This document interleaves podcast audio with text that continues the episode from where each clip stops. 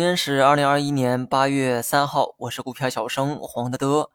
半导体、锂电、新能源这些早期的热门股啊，再次呢遭遇到了抛售，尤其是这个半导体哈，今天呢可以用血洗来形容。我们呢先着重说一说这个半导体板块。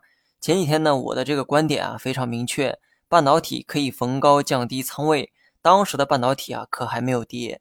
我这个啊不是为了夸自己哈，我也不是什么神仙。我的判断呢也经常出错，但既然决定给建议，我呢都会提前去给。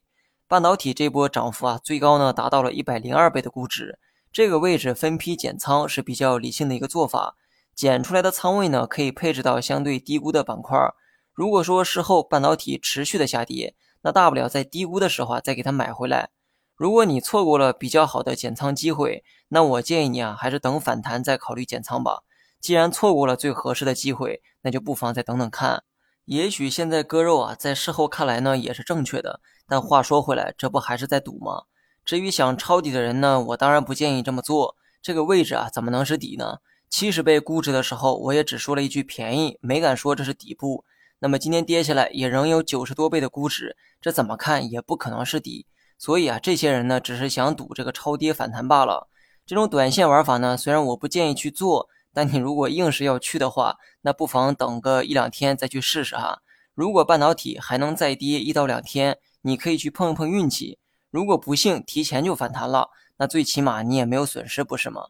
今天涨得好的呢，还是蓝筹股，医疗、食品、白酒、家电都有不错的涨幅。有些时候呢，你看板块可能没觉得涨多少，但你看一看板块里面的这个龙头股哈，很多个股的涨幅呢比昨天还高。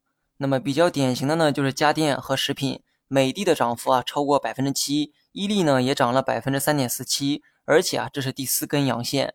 今天这个市场的逻辑呢跟昨天是一样的，依旧是蓝筹交替成长股的一个行情。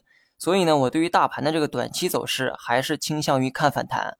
我知道创业板、科创板啊跌幅呢都比较大，但是呢没办法哈，这些指数囊括了多数的成长股。这两天呢，市场风格大变，成长股啊开始回调，那么对应的指数当然也好不到哪去。对于消费类的大蓝筹呢，可以继续看反弹，所以上证指数我认为呢也可以按照反弹去对待。但是呢，有一点需要注意，蓝筹再涨一天的话，反弹预期就没那么强烈了。所以呢，蓝筹白马的反弹呢，最多可以再看一天，因为事后很有可能会跟成长股再有一次交替出现。好了，以上是全部内容，下期同一时间再见。Mm-hmm.